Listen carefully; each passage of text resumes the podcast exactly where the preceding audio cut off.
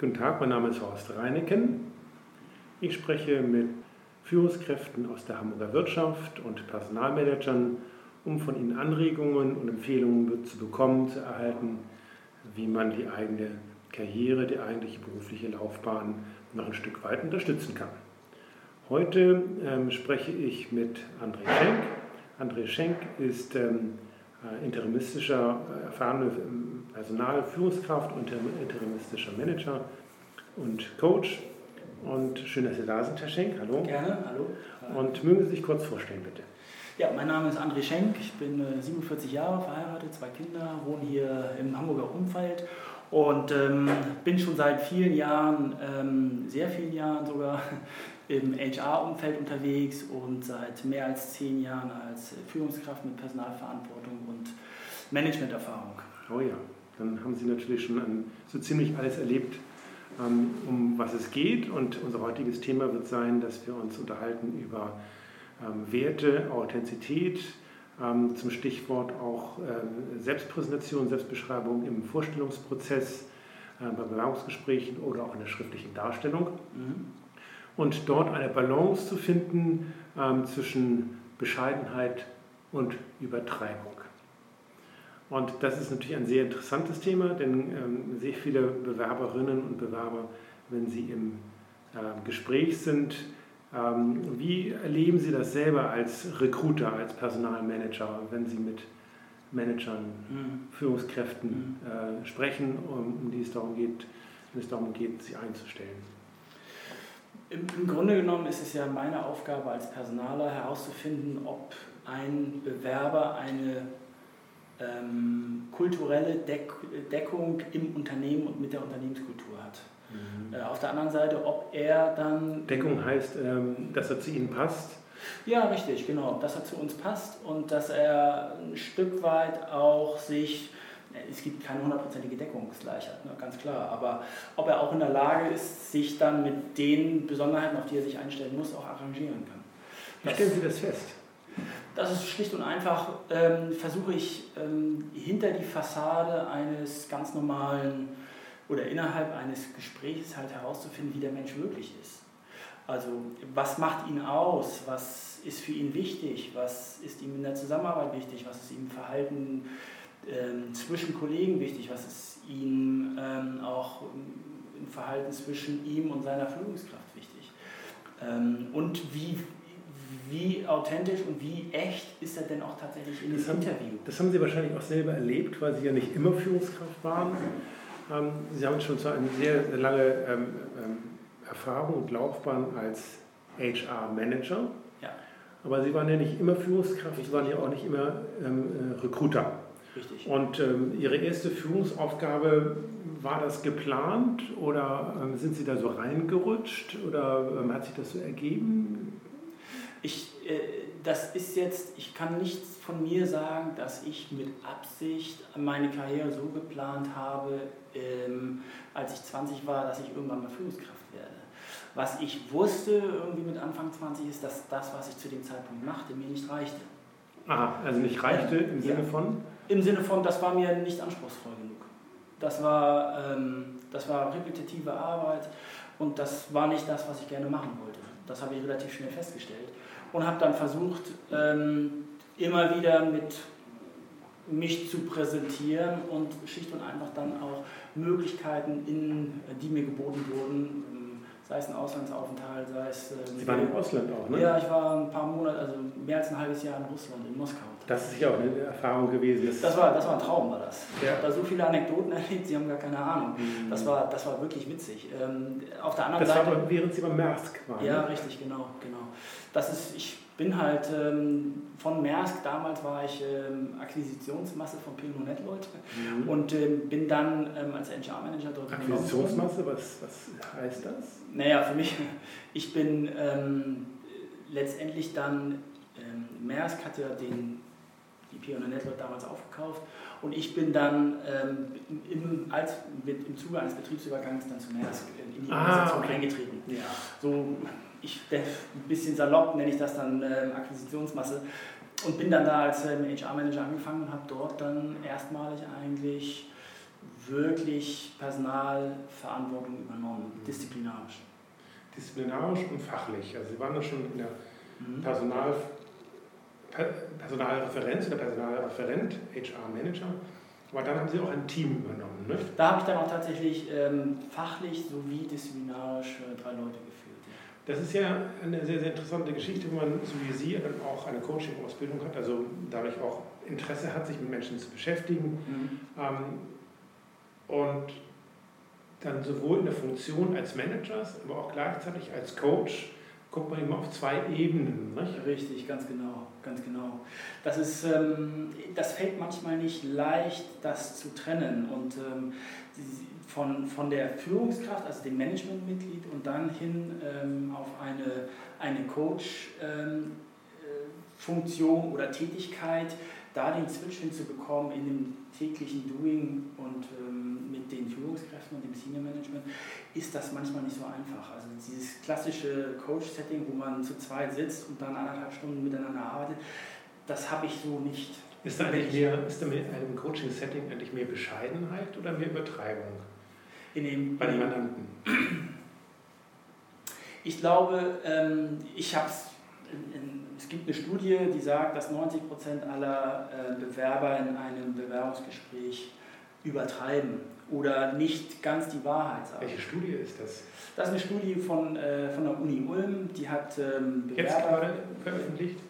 Die ist ein paar Jahre alt, denke mhm. ich. Ähm, ich habe jetzt die, das Alter der Studie nicht ganz äh, parat. Tatsache ist aber, dass ähm, die ganz große Mehrheit der Bewerber in dem Gespräch selbst dann ähm, das ein bisschen blumiger erzählen, als es vielleicht gewesen ist. Dann haben sie die, ihr Einfluss in ein Projekt war ein bisschen größer, als er tatsächlich gewesen ist. Oder was auch immer. Und ähm, das ist. Das ist ja schon gefährlich, ne? wenn man ein bisschen übertreibt. Also ein bisschen übertreibt geht es sicher schon, aber wenn man zu. Ja, man muss.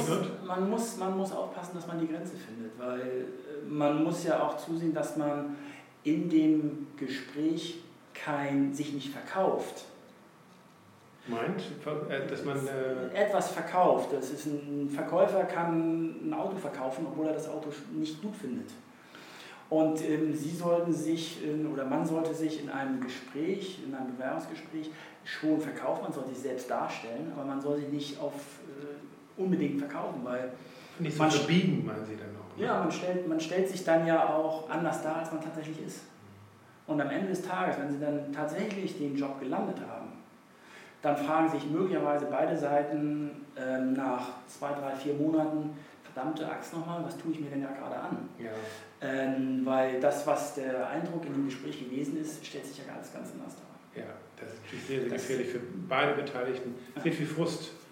Und ähm, wie gehen Sie denn, haben Sie, das, haben Sie das selber schon erlebt? Auch bei sich selber, dass Sie mal in eine Situation hineingekommen sind, wo Sie, na, da war ich zu bescheiden oder ich war zu blumig? Ähm, ja, ich neige dazu, zu ehrlich zu sein. Ähm, also ich bin tatsächlich ähm, ehrlich, weil ich möchte, dass die Leute, die mir gegenüber sitzen und mich potenziell einstellen, dass sie wissen, wen sie kaufen. Das ist natürlich sehr ehrenhaft, aber es kann natürlich auch sein, ja. dass man, dass man ähm, ähm, je nachdem, was der andere für einen Blickwinkel hat, ähm, sagt, naja, der ist schon sehr ehrlich oder der übertreibt zu wenig. Wie kann man das sehen? Deswegen, deswegen gucke ich mir das ja selbst an. Ich habe gesagt, ich neige dazu. Das bedeutet nicht zwangsläufig, dass ich das ständig tue. Natürlich gehöre ich auch zu den 90 Prozent, ähm, die auch hier und da mal etwas ein bisschen blumiger sagen oder aber auch in dem tatsächlichen Gespräch dann etwas auslassen. Das geht ja auch. Wie kann man als, ähm, ähm wie sind das Ihre Erfahrungen, Herr Schenk, wie kann man das als Bewerberin oder Bewerber herausfinden, was da die richtige Balance ist zwischen äh, Übertreibung und Bescheidenheit? Ähm, grundsätzlich bin ich der Auffassung, dass man in, dem, in Bewerbungsgesprächen immer sagen sollte, was man auch tatsächlich getan hat. Und man kann durchaus mal ähm, auslassen, was nicht so gut gelaufen ist. Ähm, und in der Tendenz präsentiert man sich ja und man soll, möchte ja auch ähm, gut rüberkommen ähm, und als erfolgreicher Mensch dastehen, damit man auch eingestellt wird. Also bitte erzählen das, was man auch tatsächlich gemacht hat. Ähm, also, was also man nicht, unter, gemacht hat. Nicht, nicht untertreiben. Ja, also nicht, äh, was man tatsächlich gemacht hat anhand von ja. Beispielen. Ne? Das ist ja mal. Das ist, ja man, man, das ist ganz wichtig, dass Sie eine Story haben. Ne? Wenn Sie mhm. etwas behaupten, ähm, was Sie gemacht haben, dann ähm, sehen Sie zu, dass Sie eine gute Erklärung haben, dass Sie auch ein Beispiel bringen können. Viele Interviewer äh, machen das ja auch, dann äh, fragen sie ihnen verhaltensbasierte Fragen im Sinne von, was haben Sie da gemacht, wie haben Sie das gemacht? Und dann gehen sie immer tiefer. Ja, und wenn Sie dann etwas erzählen, was Sie tatsächlich nicht gemacht haben oder nicht erlebt haben, dann kommen Sie relativ schnell an Ihre Grenzen oder aber Sie haben wirklich gute kognitive Fähigkeiten, dass Sie sich ganz schnell mal was ausdenken können. Mhm. Ähm, das gelingt aber die Also die Aufgabenstellung, dass man gefragt wird, was war die Situation, was war die Aufgabenstellung, zum Zweiten, was hat man, was habe ich selber getan und zum Dritten, logisch muss dann herkommen, was ist daraus geworden. Ja, und das muss ja eine bestimmte Dramaturgie haben, eine ja. Geschichte sein, die in sich geschlossen ist ja. und äh, dass man sich an Fakten orientiert und alleine dieses Gerüst, Aufgabenstellung oder Zielsetzung, zweitens, was habe ich getan, drittens, was ist mal herausgekommen, das ändert ja schon ein Stück weit. Da kann man ja auch schon nicht mehr nach rechts oder nach links über die Maßen ausbrechen. Richtig. Richtig, man kann das ein bisschen, bisschen hübscher machen. Das ist völlig in Ordnung. Und ähm, ich habe da gerne, ich habe ich hab da auch Spaß dran, mit, mit, mit Menschen dann zu arbeiten und denen dann mit auf den Weg zu geben, wo könnten sie das denn, wo können sie das ein bisschen blumiger machen. Und, äh, um einfach auch sich ähm, also blumiger, blumiger im Sinne auch von Geschichten zu erzählen. Nee, keine Geschichten. Also keine, jetzt keine übertreibenden, keine, keine nee. Fantasiegeschichten, sondern in einem Zusammenhang das darzustellen. Denn ja. blumig ist ja nur ein, ein, ein, äh, eine Beschreibung ähm, adjektivisch, indem man sagt, okay, das ist bunt, bunter am buntesten, weil dass man das eher, seine, seine Erfahrung eher schildert im Gesamtzusammenhang. Ja, ja, ja. Da ist eben das muss alles noch zu der Person passen und authentisch sein. Und das müssen sie auch irgendwie erlebt haben.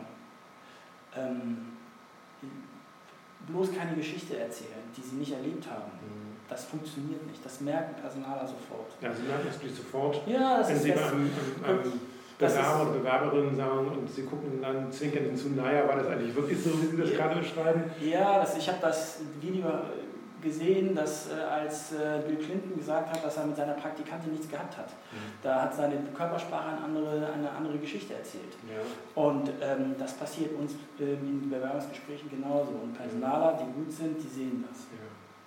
Das kann ja sehr schnell, äh, dieses Gespräch kann ja sehr schnell kippen, mhm. wenn man dabei ertappt wird mhm. ähm, und das spürt, dann ist man ja sofort in der Defensive. Eigentlich kann man ja sofort aufstehen und gehen und sagen, oh, sorry, oder wir spulen jetzt nochmal zurück und ich fange nochmal von vorne an. Oder wie, wie, wie machen Sie das, ähm, Herr Schenk, wenn Sie sagen, oder wenn Sie feststellen, hm, da passt das nicht ganz zusammen?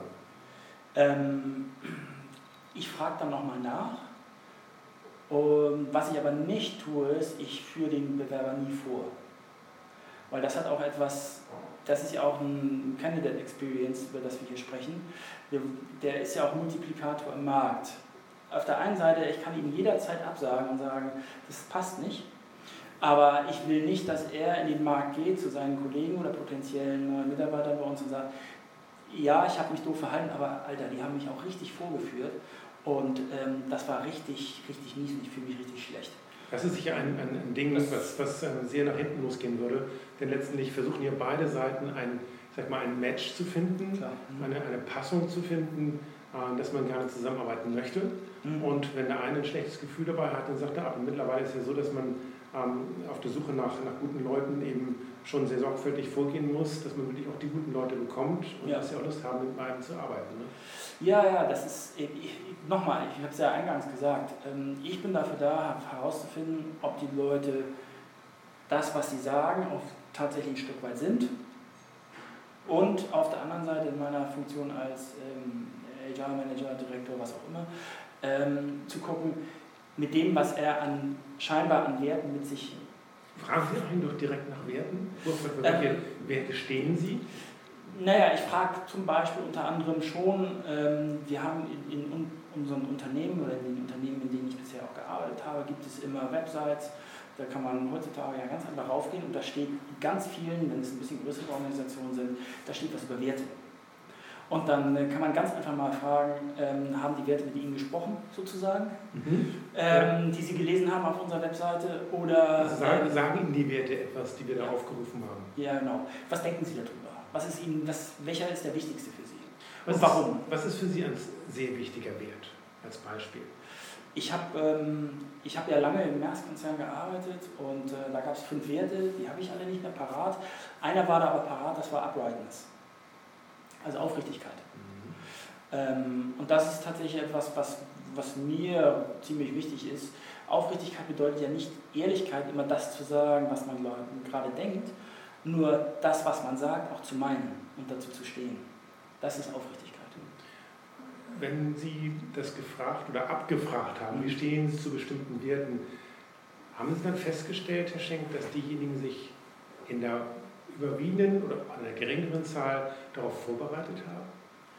Ähm, die meisten haben auf jeden Fall mal die, ähm, die Website besucht. Und je nachdem, was für eine Profession sie besetzen, ähm, setzen die sich mit den Werten auseinander und andere wiederum nicht so sehr. Gibt es denn eigentlich auch, oder ist es erlaubt, äh, Herr Schenk, mal die Gegenfrage zu stellen, mhm. was verstehen Sie als Unternehmen unter Aufrichtigkeit? Also nicht, dass ich alleine als Bewerber mal gedacht, dass ich jetzt Bewerber bin, sondern meine, ich verstehe unter Aufrichtigkeit das und das, sondern auch gleichzeitig oder im Gegenzuge zu fragen, Herr Schenk, äh, wie wird Aufrichtigkeit bei Ihnen im Unternehmen gesehen, um mal zu sehen, ob was ist eigentlich der Abgleich? Mhm. Ähm, wir, sprechen, ja, wir sprechen ja auch über Authentizität. Mhm. Und Authentizität bedeutet auch, dass das Unternehmen, wenn es sich selbst präsentiert, das präsentiert, was auch der Tatsache entspricht. Weil ähm, der, der Bewerber möchte dann ja auch nicht in eine Organisation kommen, die ganz anders aussieht als das, was ihm im Bewerbungsgespräch versprochen wurde. Es ist also nicht nur Authentizität, ist nicht nur eine, eine, Einbahnstraße, sondern es ist ein, ähm, in beide Richtungen. Das ist eigentlich eine ganz, ganz interessante Geschichte, wo man sich anfängt, im Bewerbungsgespräch über Werte zu unterhalten, damit sich auszutauschen, mhm. ähm, sich, sich ähm, zu justieren, äh, zu lernen, was der, was der äh, Bewerber, die Bewerberin sagt oder auch was, die, was das Unternehmen, also die von der Unternehmensseite, das kann man ja schon anfangen zu diskutieren. Ja, klar. Ja, klar. Und das, ich, ich mag das auch, ich will das auch, weil wenn Sie in die Diskussion kommen, dann ist der Mensch auch so, ne, Anglizismus, engaged mhm. in der Konversation mhm. und dann zeigt mir das schon etwas, dass ich, dass ich ihn, dass ich irgendwas getriggert hat bei ihm, äh, dass er sich entweder damit auseinandersetzt oder ähm, dass ihn schlicht und einfach nur das Thema interessiert. Das kann ja auch durchaus sein. Oder aber er hat sich auch wirklich gedanklich schon damit auseinandergesetzt, wie es sich anfühlen würde, in einer Organisation zu arbeiten, in der diese Werte besonders propagiert werden. Ist das auch abhängig vom Lebensalter? Also ich kann mir vorstellen, ganz, dass, ganz dass, dass jüngere Trainees ähm, das ein Stück weit ähm, lässiger sehen oder ganz anders sehen oder auch gar nicht reflektiert haben. Und gegen äh, Manager, äh, Damen und Herren 40 plus, die natürlich deutlich reflektierter sind. Das ist auch tatsächlich Oder sein sollten, ja? Das ist auch tatsächlich so, ja. Dass wenn wir, wenn wir über Stärken und Schwächen sprechen, ist das auf der einen Seite genau das Gleiche. Äh, wenn Sie mit einem äh, Auszubildenden, werdenden Auszubildenden sprechen, dann kann der da noch nicht wirklich was zu sagen ähm, eine Stamm- Führungskraft, da muss mehr kommen. Und ähm, ich, ich glaube ja auch, Authentizität können Sie dadurch erlangen, dass Sie sich gut kennen. Ja, ähm, und Sie wissen, wie Sie auf andere wirken und auch wissen, was für Stärken und Schwächen Sie haben, dazu stehen und die möglicherweise dann auch kultivieren. Und das können Sie natürlich als Coach dementsprechend auch richtig, unterstützen und richtig, das ist ja hervorheben, hervorheben. Genau, das ist ja genau, das ist ja genau die, der, die Idee daran, ähm, tatsächlich mit den, mit den Kandidaten dann zu sprechen und zu sagen, okay, was macht dich aus? Was, sind, äh, was ist das, was du, äh, was du da haben Sie auch eine Ausbildung als, als Analyst Predictive äh, Index, ne? Ja, Predictive Index Analyst. Ich habe auch ähm, andere äh, Verfahren schon kennengelernt und ausprobiert. Da geht es eigentlich, das ist ein Persönlichkeitstestverfahren, mit dem man herausfinden kann, wie eine, wie eine Person, ich nenne es immer ein Stück tickt. Weil das ist, wir Menschen sind ja, wir können uns auf jede Situation einstellen. Das bedeutet nur, dass es mehr oder weniger Stress und Kraft kostet. Stress ist und Kraft kostet. Und insofern ähm, ist das das, was ich ähm, da auch dann unterstützt an. Also wir kommen hier schon richtig ins, ins, äh, ins, äh, in Austausch, ins Gespräch. Tatsächlich. Das liegt hier sicher auch an dem verlockenden Thema Werte, Authentizität, Aufrichtigkeit. Ähm, ich danke Ihnen ganz herzlich, Herr Schenk, dass Sie Sehr gerne. Ähm, so offen waren, dass Sie erzählt haben. Das hat Appetit gemacht und äh, ähm, äh, dass Sie sich die Zeit genommen haben. Ganz herzlichen Dank. Gerne. Und vielleicht hier wieder zu einem anderen Thema noch einmal, dass wir uns hier zusammensetzen können. Vielen Dank. Vielen Dank.